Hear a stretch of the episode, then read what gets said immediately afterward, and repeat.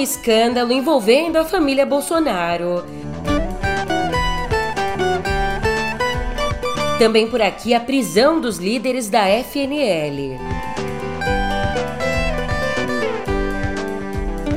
Por fim, mas não menos importante, a escolha para o número 2 da BIM. Escolha que causou incômodo na Polícia Federal.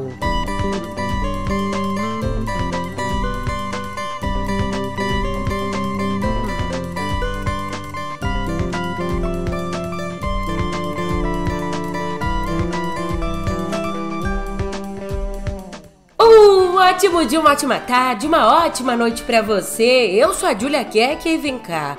Como é que você tá, hein? Sobreviveu pós fim de semana? Tudo certo? Então eu te digo que nessa segunda dia 6 por aqui tá tudo jóia. Jóia mesmo, avaliada em mais de 16 milhões. É, esse é mais um, mais um pra conta, o um novo escândalo da família Bolsonaro. E esse aqui é o mais clichê possível. Tem joia, tem abuso de poder, ilegalidade, tudo isso no pé do ouvido.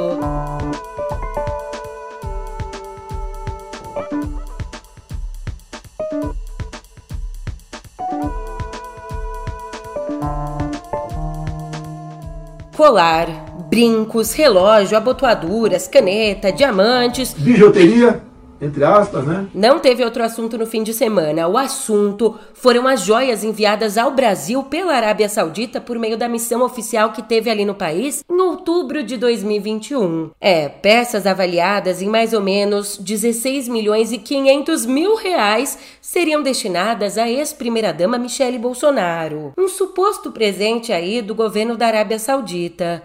Só que essas joias foram apreendidas na alfândega porque não foram declaradas. E aqui no nosso país a regra é clara: é obrigatória a declaração ao fisco de qualquer bem acima de mil dólares que entre no Brasil. Mas como assim apreendidas, Júlia? Deixa eu entender essa história. Então senta que eu vou te explicar direito. Essa apreensão das joias aconteceu no dia 26 de outubro de 2021, durante uma fiscalização de rotina entre os passageiros do voo 773 que desembarcaram nos terminais de Guarulhos, um voo que teve origem na Arábia Saudita. Então, depois ali da passagem das malas pelo raio-x, os agentes da Receita decidiram fiscalizar a bagagem de Marcos André Soeiro, assessor do ex-ministro Bento Albuquerque. E ao abrir a mochila, eles se depararam com um estojo com as joias, acompanhadas de um certificado de autenticidade da marca Chopard. Eu nem sei falar direito, né? Mas é uma das marcas de joias que tem mais tradição no mundo todo e uma das mais caras. Para você entender a regra aqui, a única forma de se retirar qualquer item que for apreendido na alfândega é pagando o imposto de importação, que equivale a 50% do valor estimado do item, além de uma multa de mais 25% do valor pela tentativa de entrar no país de forma ilegal, não declarada. Ou seja, nesse caso de Bolsonaro, a retirada das joias, segundo a lei, custaria mais de 12 milhões. Só que, como o pagamento estava fora de cogitação, a família optou por dar um jeitinho, sabe? Isso é uma vergonha. Desde então, a gente teve uma série de tentativas do governo aí de liberar as peças confiscadas. Um exemplo claro de abuso do poder.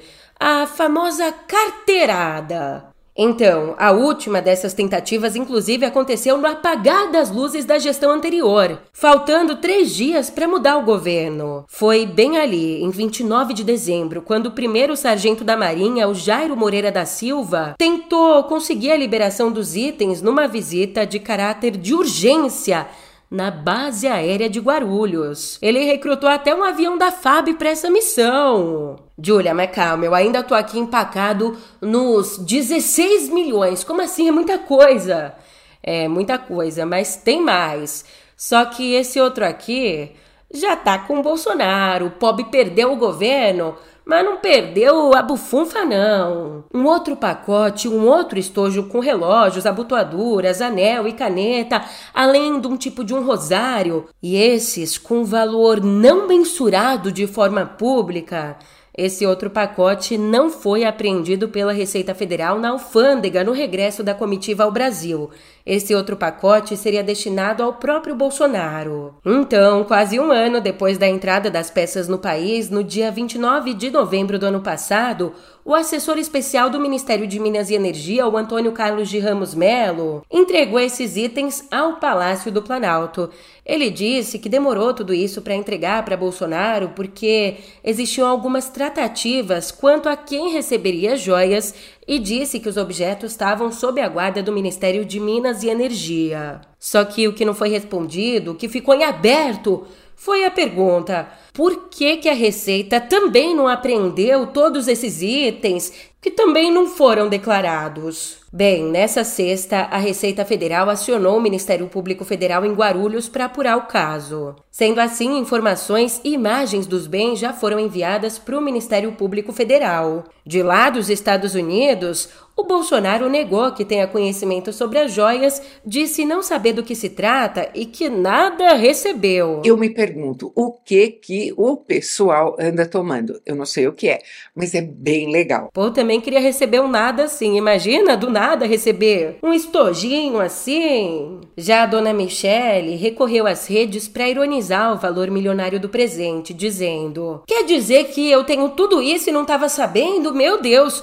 vocês vão longe mesmo mesmo, hein? Estou rindo da falta de cabimento dessa imprensa vexatória. Fecha aspas. É de uma imbecilidade atroz de uma grosseria, de uma vulgaridade em vários momentos imperdoável. É, sempre culpa da imprensa comunista. De fato, aqui eu tenho que falar, de fato, o Bolsonaro e a Michelle não deviam saber. Afinal, foram só oito tentativas frustradas de conseguir as joias de tirar essas joias ali da alfândega. Tentativas que envolveram o próprio gabinete do presidente, três ministérios, o da Economia, Minas e Energia e Relações Exteriores, além de vários militares. Como bem resumiu Eliane Cantanhede, abre aspas, assim como há tempestades perfeitas, há escândalos completos, de cabo a rabo. É exatamente o caso do mimo de 16 milhões e meio que a ditadura sanguinária da Arábia Saudita deu para Madame Michele Bolsonaro para agradar ou sei lá o que ao maridão dela, o então presidente do Brasil. Trata-se do enredo rocambolesco de mais um filme de quinta sobre republiquetas de banana, ditadores, mandatários sem noção, mulheres bonitas e ambiciosas, ouro e brilhantes à vontade e uso de instrumentos e agentes públicos. Aí, não poderiam faltar militares de diferentes patentes, fazendo tudo que seu mestre mandar. Um manda e o outro obedece, lembram? Essa reportagem do Estadão é impecável. Traz nomes, datas, valores, fotos enredo. O ditador saudita deu o presente, Bolsonaro mandou esconder, um almirante ministro ajudou e o seu subordinado, também militar, meteu a fortuna numa mochila. Só que mentira tem pernas curtas e o crime nem sempre compensa. Como nos filmes, tudo ia bem, até aparecer o danado do funcionário público exemplar que tem coragem, honradez e cumpre a Constituição, as regras e as leis. Já imaginaram um fiscal se deparando com aquele colar? E o relógio, o anel, os brincos? Ele apreende. O ministro dá uma carteirada. É do presidente da República. E o fiscal? Ok, mas todo mundo é igual perante a lei, certo? Tem de pagar imposto. Bem, nada deu certo nas tentativas de Bolsonaro de recuperar o que não era seu. Aqui estão caracterizados contrabando, sonegação, abuso de poder e quantos crimes mais? A eles se somam todos os outros, contra a deputada Maria do Rosário, Polícia Federal, vacinas, urnas eletrônicas, Yanomamis, Amazônia. A lista é grande e 16 milhões e 500 mil é um pouco demais. Sem falar no 8 de janeiro, fecha aspas. Bem, o que é imenso também é o nosso noticiário de hoje, então sigamos. Mas falando em raridade, vamos agora para uma joia ainda mais preciosa. Luiz Henrique, 20 anos, volante canhoto habilidoso. Mudando de assunto, numa audiência de custódia, uma audiência feita na manhã de ontem em Presidente Venceslau, Ali, a justiça manteve a prisão preventiva dos líderes da Frente Nacional de Luta Campo e Cidade, a FNL. São esses líderes o José Rainha Júnior e Luciano de Lima, que foram presos no sábado. Eles são suspeitos de extorquir fazendeiros, isso mesmo. Extorquir dinheiro de donos de propriedades rurais na região do Pontal de Paranapanema por meio de um grupo que teria se associado entre 2021 e 2022 com a finalidade de cometer crimes de associação criminosa e extorsão. Eles teriam exigido vantagens financeiras de ao menos seis vítimas. Então, seguindo com a prisão, os dois foram encaminhados para o Centro de Detenção Provisória de Caiuá e a defesa informou que vai entrar com recurso pela soltura de ambos. Ainda, o movimento em si alega que a prisão tem cunho político, sendo uma retaliação às atividades do Carnaval Vermelho atividades lideradas pela FNL que, em fevereiro, no mês passado, promoveram a ocupação de várias áreas na região do Pontal de Paranapanema. Voltando ao Planalto, reforma tributária. O governo está estudando incluir ali na reforma tributária sobre a renda uma revisão das regras de tributação da folha de pagamento, que é hoje um dos principais alvos de reclamação das empresas, já que você sabe acaba elevando o custo de contratação. Para deixar claro como funciona hoje o recolhimento de impostos sobre a folha de pagamento, Hoje, o empregador paga uma alíquota de 20% sobre o salário para financiar a Previdência Social, além de contribuições para o Sistema S e o salário educação. Mas assim, a gente ainda não tem uma proposta fechada sobre isso, só que alguns integrantes do governo defendem como ideia central desonerar ao menos a parcela equivalente a um salário mínimo da remuneração do trabalhador. Ainda no atual governo, o clima fechou. A escolha de Alessandro Moretti como diretor adjunto da ABIN causou incômodo na cúpula da Polícia Federal. O próprio diretor-geral da Polícia Federal, Andrei Rodrigues, está insatisfeito com a escolha do número 2 do órgão, a ABIN, que acabou de deixar a estrutura do GSI e migrou para a Casa Civil. Mas por que o incômodo? O Moretti é sim um homem de confiança do delegado Luiz Fernando Correia, o número um da BIM. Mas o Moretti tem sido visto com desconfiança no governo por ter sido chefe do setor de inteligência da Polícia Federal durante o governo Bolsonaro. E a relação do Rodrigues, o diretor-geral da PF, com a antiga cúpula da PF, essa relação é cercada por ruídos desde a campanha presidencial, quando o Rodrigues coordenou a segurança do então candidato Lula.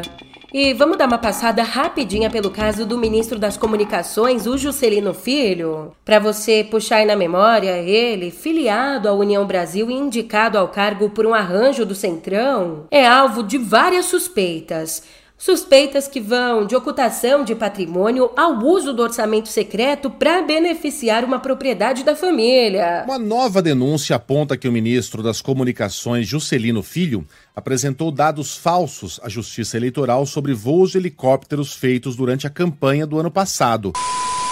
O ministro das Comunicações, Juscelino Filho, mandou 5 milhões de reais do orçamento secreto para asfaltar uma estrada que passa em frente a oito fazendas dele e da família. O dinheiro também foi usado para construir uma pista de pouso e um heliponto para uso particular o ministro das Comunicações do governo Lula usou um avião da FAB e recebeu diárias pagas pelo governo para participar de leilões de cavalos de raça. Então, agora, no olho do furacão, os líderes da bancada do União Brasil na Câmara e no Senado emitiram ontem uma nota de apoio a Juscelino, uma nota que também traz críticas à presidente do PT, a dona Glaise Hoffmann, que está defendendo o afastamento do ministro. Nessa nota, sem citar nomes, o deputado Elmar Nascimento e o senador Efraim Filho compararam a situação do Juscelino com a de políticos do PT que já foram alvos de denúncias e pediram então o mesmo tratamento. Bem, pelo menos o futuro do Juscelino vai ser decidido quanto antes. Lula vai se reunir ainda hoje com ele para definir como é que fica a situação dele no governo. Se ele fica, se ele vai embora. A expectativa é que ali o presidente cobre esclarecimentos públicos do ministro e a linha defendida no Planalto é para que Juscelino adote um discurso favorável à transparência e se disponha totalmente a dar explicações à imprensa e ao Congresso Nacional, caso seja convocado. De um polêmico a outro, Sérgio Cabral tá solto desde 19 de dezembro. Foram cinco anos preso. E aí que na primeira entrevista desde que saiu da cadeia, uma entrevista à coluna de Guilherme Amado do portal Metrópolis, nessa entrevista o Cabral admitiu Caixa 2, mas tentou atenuar o envolvimento com corrupção, afirmando principalmente que não superfaturou nada. Mais do que eu falar o que ele disse, deixou de dizer, escuta só. É, você comprar é, bens com dinheiro vindo de caixa 2, como você falou, não é política, é corrupção, aí é crime. É, Isso, e nisso não tinha um esquema mafioso? Olha, eu, eu, quer dizer, eu nunca fiz, não tive fazenda, não tive TV, eu nunca, nunca fiz patrimônio com dinheiro de corrupção. Eu basicamente usei o dinheiro de caixa 2 e volto a dizer. Você não teve fazenda e não teve TV, mas você fez patrimônio com dinheiro de corrupção. Não. Joia, patrimônio. Não, jo- joia não é patrimônio, joia é consumo. Isso aí é outra coisa que o, o É, mas é Bretas- dinheiro, né? Que o Sérgio? Bretas. É, eu, eu, eu uma presenteava minha mulher. Eu nunca comprei joia. Uma casa em Mangaratiba que era uma mansão. Eu nunca comprei. Vamos chegar lá. Eu nunca comprei joia para investimento. Eu comprava joia nas datas festivas com a minha mulher. Um erro, um erro, etc. Já, já assumi isso, com o dinheiro do caixa 2 da sobra. Agora, eu nunca é, pratiquei corrupção. É isso que eu quero dizer claramente. Você, eu nunca cheguei e disse assim: olha, bota esse preço aí. Ó, você vai ganhar essa licitação. Ainda ele disse que tá magoado, tadinho, tá magoado com Luiz Fernando Pezão e Eduardo Paes. O Eduardo, a, a razão, ao meu ver, eu falo como jornalista e analista político.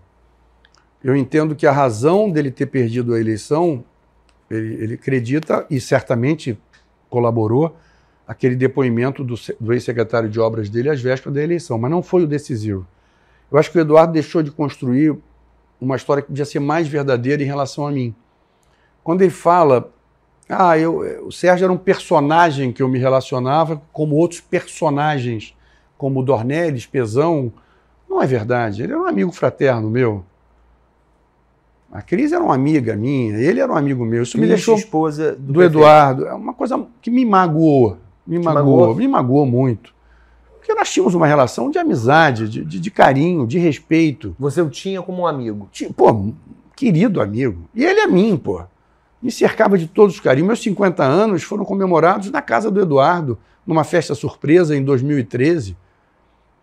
Sabe? Então, assim, é, o meu filho, Marco Antônio, fez 15 anos na casa dele, na Gávea Pequena. Ele fez questão de fazer a festa. O Matheus, meu filho, que tem 16 hoje, fez, sei lá, 8, 9 anos, na Gávea Pequena. Não podia me tratar assim. Por que, que você acha que ele te chamou de um personagem com quem se relacionava? e Eu acho um que isso amigo? prejudicou ele na campanha dele, porque aí os líderes do interior falaram, pô, que sacanagem é essa com o Sérgio? Ele foi uma pessoa que você se decepcionou. Foi. Você espera voltar a ter contato com ele? Não tenho raiva dele, não. É, é, que não precisa. Não precisa falar um personagem. O Sérgio é meu amigo, sim. E eu convivi com ele, sim. Fizemos grandes coisas juntos. E, lamentavelmente, ele está respondendo a processo. Pronto. Sabe? Eu acho que é muito mais digno, muito mais legal falar dessa maneira do que você. E era tão flagrante a nossa amizade, era tão óbvia, tão, tão é, verdadeira, que eu não tinha cabimento fazer isso. Então, No fim das contas, ele pediu desculpa e garantiu que não vai voltar à vida política. Quer ser mesmo consultor de comunicação, de gestão. Pô, sem saber, já tem um monte de político aí formado no curso Cabral de gestão, né? Fala sério.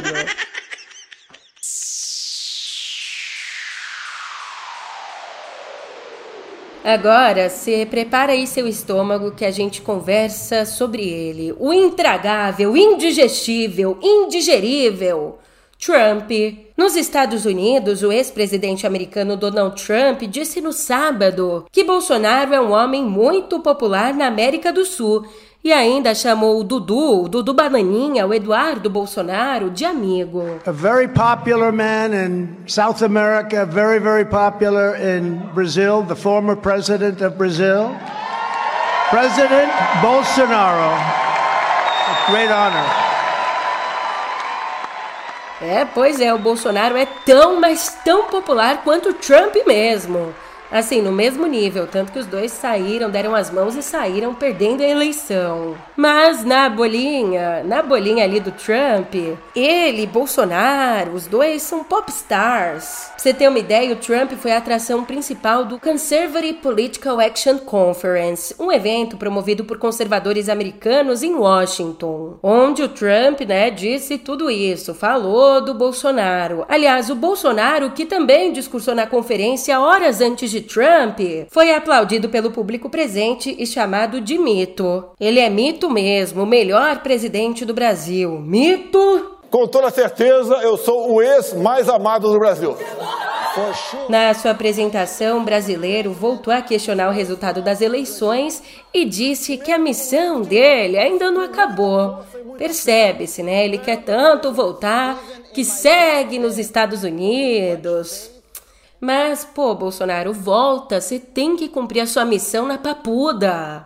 Ainda, ainda lá fora, escuta essa. O governo brasileiro não aderiu a uma declaração conjunta de 55 países denunciando os crimes de Daniel Ortega, permanecendo aí em silêncio diante das denúncias contra a Nicarágua numa reunião que aconteceu na sexta no Conselho de Direitos Humanos da ONU. Essa decisão do Itamaraty chamou a atenção dos governos da América Latina e de outras partes do mundo. O documento incluiu potências como Estados Unidos e Alemanha, assim como países mais à esquerda, como Chile e Colômbia. E no Itamaraty existe a expectativa de que o governo emita sua posição ainda hoje, ainda essa segunda, quando a ONU examina os resultados da primeira investigação independente realizada pela instituição.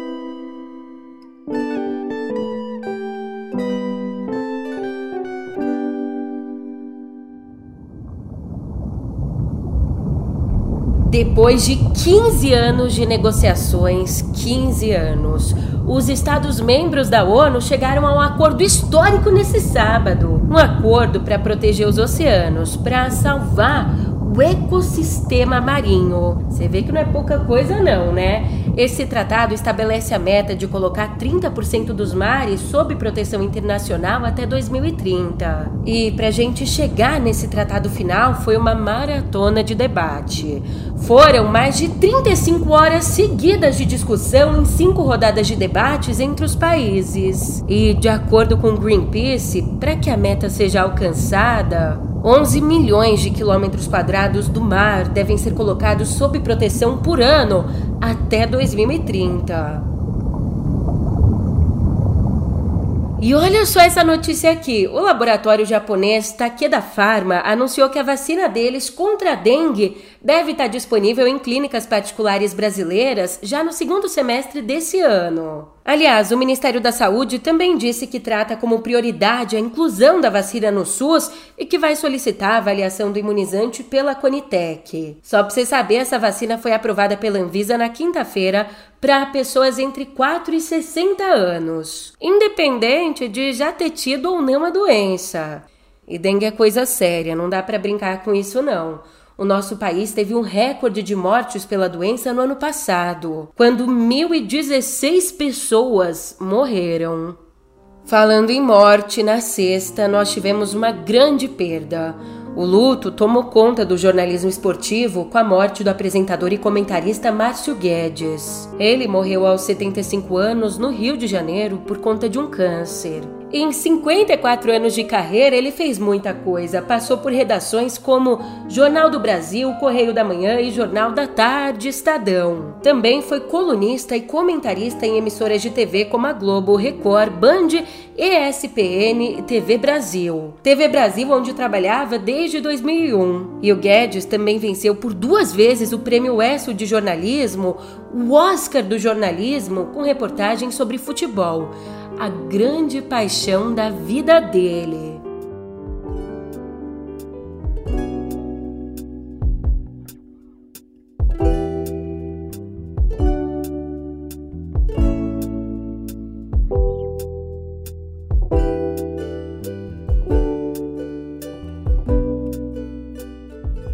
A gente já começa o nosso papo aqui em Cultura com uma despedida, porque morreu em São Paulo nesse sábado, aos 73 anos, o cartunista Paulo Caruso. Ele estava internado nas últimas semanas por complicações de um câncer no cólon.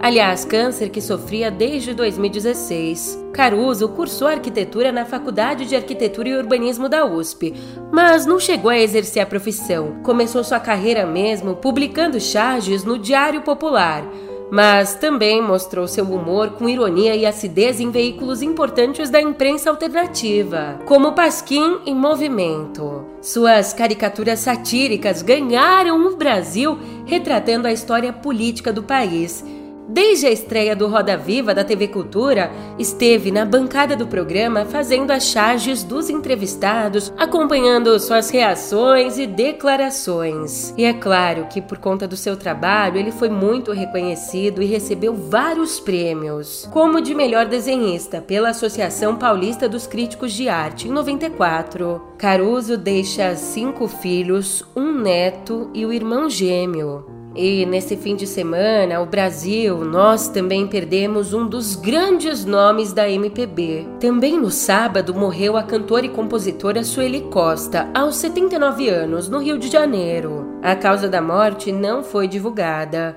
Como cantora, ela lançou só seis álbuns nos mais de 50 anos de carreira, mas foi na composição que se destacou, com suas músicas interpretadas pelos maiores nomes da MPB, como Elis Regina com a música 20 anos Blue, Gal Costa em Vida de Artista e Angela Rorô com a composição Nenhum Lugar.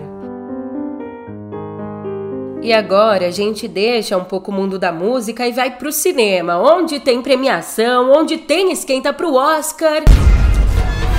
What's happening? Is so much bigger than you realize.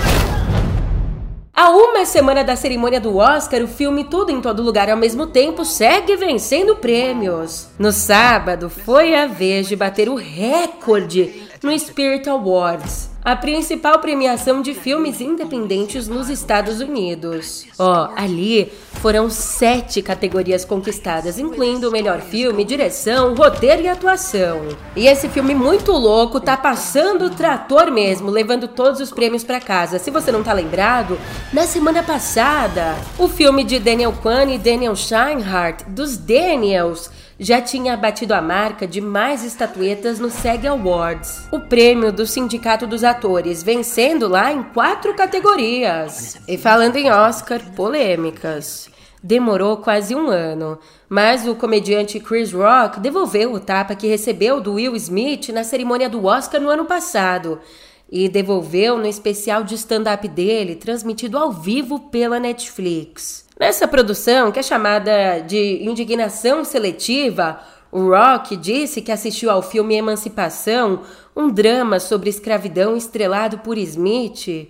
Disse que assistiu ao filme só para ver o Will levar uma surra. Ainda ele também explicou, explicou num tom de piada, por que não reagiu ao tapa que levou do ator. Tapa que levou depois de fazer uma piada com a esposa do Will, a Jada Smith. Sobre isso, Chris Rock disse, abre aspas, eu tenho pais e vocês sabem o que os meus pais me ensinaram? Não brigue na frente de pessoas brancas. Fecha aspas.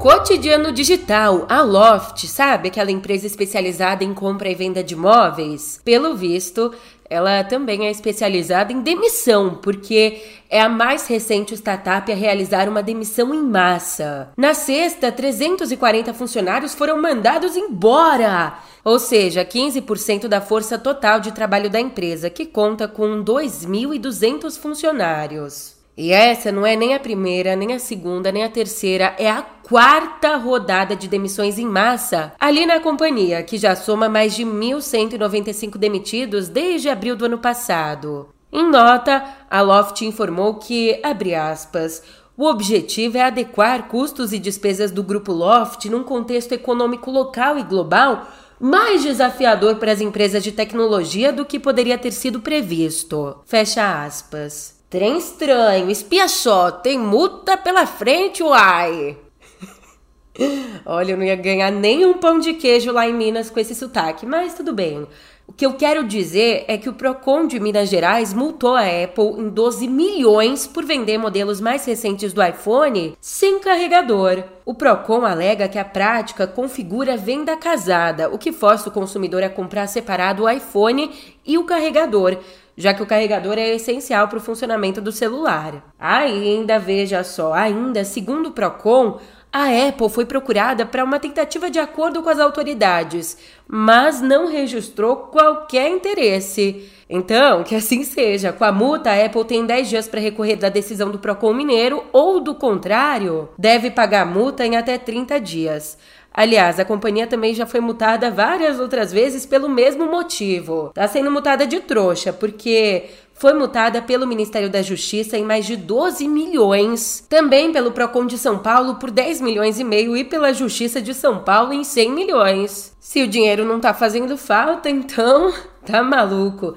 Enquanto isso, lá fora, a Amazon suspendeu a construção de sua segunda sede nos Estados Unidos, uma sede que vai ficar no estado da Virgínia. O empreendimento, chamado de HQ2, consiste em duas partes. A primeira é um campus urbano com capacidade para 25 mil trabalhadores, enquanto a segunda parte, o Penn Place, é um complexo com três prédios de 22 andares, além de uma torre de vidro com mais de 100 metros de altura. Mas, mesmo com a paralisação, a empresa ainda espera inaugurar a primeira fase do projeto em junho.